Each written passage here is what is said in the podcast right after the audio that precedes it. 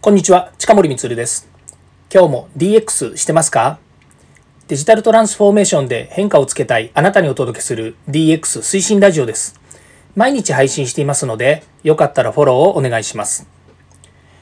さて、今日はですね、え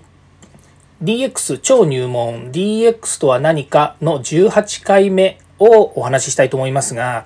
えー、今日はですね、そもそものお話をしたいなというふうに思います。えー、DX らしさって何だろうっていうお話なんですね。もうハテナが3つぐらいついちゃうような、え、テーマなんですけれども、もう一回言いますね。そもそも DX らしさって何だろうという話です。これね、え今までもそうなんですけれども、え IT とかデジタルとか DX 推進とかっていうこと、まあ、もっと言うとデジタルトランスフォーメーションという言葉がですね、意味するらしさって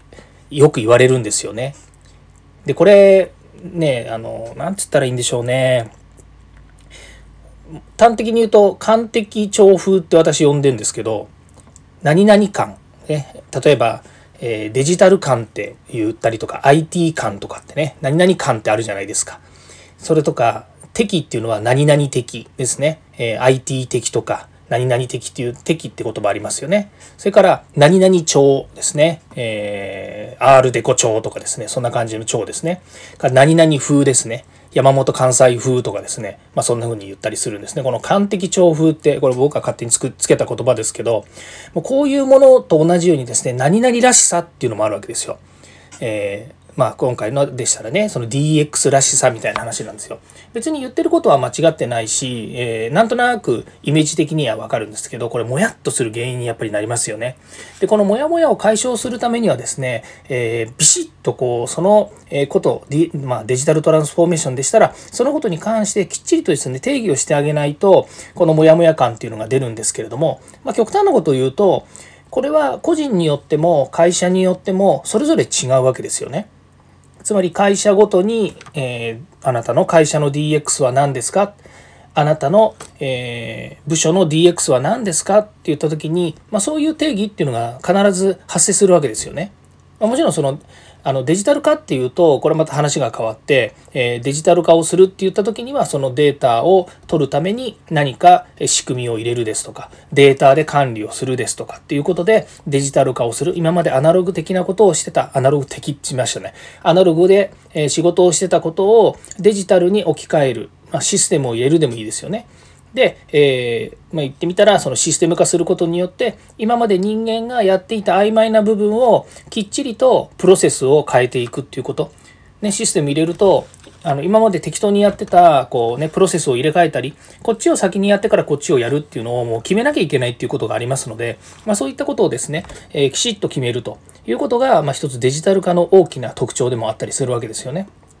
で、えー、しっかりと、まあ、データとして結果を出してくるわけなので、まあ、お金の話で言ったら1円ですね。1円単位でもう、えー、問題があったら問題がありますよというふうに出てくるということなんですけれども、まあ、こういうふうにですね、えー、きっちりと定義をしてあげないと、えー、DX らしさって言ってる以上はですね、もう曖昧としてしまったところがあるわけですよね。だからといって、まあ、DX らしさっていうのをですね、こう、えー、言っちゃいけないとかっていう意味では全然ないんですよね。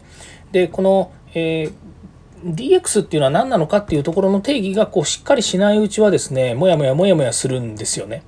で、今度ですね、え DX っていうこと、DX 推進をするって言った時に、えっ、ー、と、いつですかね、先週か先々週ぐらいに話したのかもしれないんですけれども、まあ、いわゆるその年度ごとにですね、えー、予算を決めて、今期の予算ではこういう DX をやるんですよっていうふうに決めて、で、それが、えー、やることに意義がある。で、それをやる、実行するっていうことが目的化してしまって、それが達成するかどうか、達成した後継続するかどうかっていうことはまた次年度の予算次第ですよ、みたいな感じの取り組みがあるんですよね。これもちょっとまた問題でモヤモヤするんですけれども、これ継続することに意味があるっていうことなんですよね。で、継続することに意味があるって言ってるのは、えー、継続することに意味があるっていうことが目的になってるわけじゃないんですよね。DX 自体、えー、実際に DX 自体っていう方ですね DX 推進をするときにそれが一つの、えー、まあ、結果として目的やビジョンこれは達成することっていうのがまあ目的になるのでそれがですね達成されるかどうかってことが重要になってくるわけですね。で、それに対して、年度ごとに、えこういう DX をやりますっていうのを毎回毎回変えていく。予算も、予算付けもですね、毎回毎回変えていくっていうことに、これが何を意味するのかっていうことなんですよね。で、DX 自体、えー、まあ、成功すれば良しとするし、失敗しても、えー、またやり直せばいいしというのがあるので、別に、えー、そうですね、えー、まあ、それが3ヶ月タームなのか、もしくは半年タームなのか、年度ごとでもいいと思うんですけれども、そのことをやり続けることによって、デジタル化、もしくはデジタル推進、DX 推進をやり続けることによって、企業が変わっていきますっていう大きなビジョンっていうのは変わらないわけですよね。ですけれども、その、継続するっていうことに何が意味があるのかって言ったところに先ほどのうちの会社は DX らしさを追求していこうみたいな話になるとですねらしさって何なんだよっていう話になってくるわけですよね。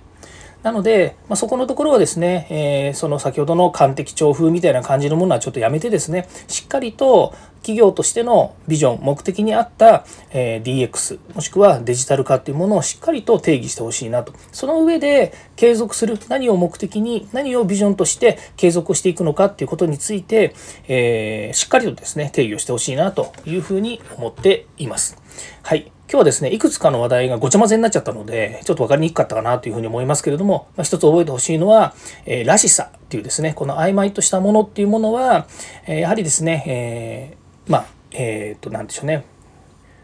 そう、名詞的に使うんだったらいいのかもしれないですよね。DX らしさとか、あなたの会社の DX らしさありますねとか、っていうのはあるのかもしれないんですけども、まあ、実際 DX 推進は何ですかっていうようなところがですね、しっかりと中身が定まってないとモヤモヤしてしまうというお話をさせていただきました。えー、テーマと、えー、言ってる中身がちょっとおかしなことになっていますけれども、えー、今日は許してください。はい。また次回もですね、DX に役立つ話題を提供していきます。よかったらいいねやフォロー、コメントをお願いいたします。そして過去回もぜひ聞いてください。いろんな話題ですね、テーマたくさん話していますので、えー、きっと楽しいと思います。はい、えー、近森光でした。ではまた。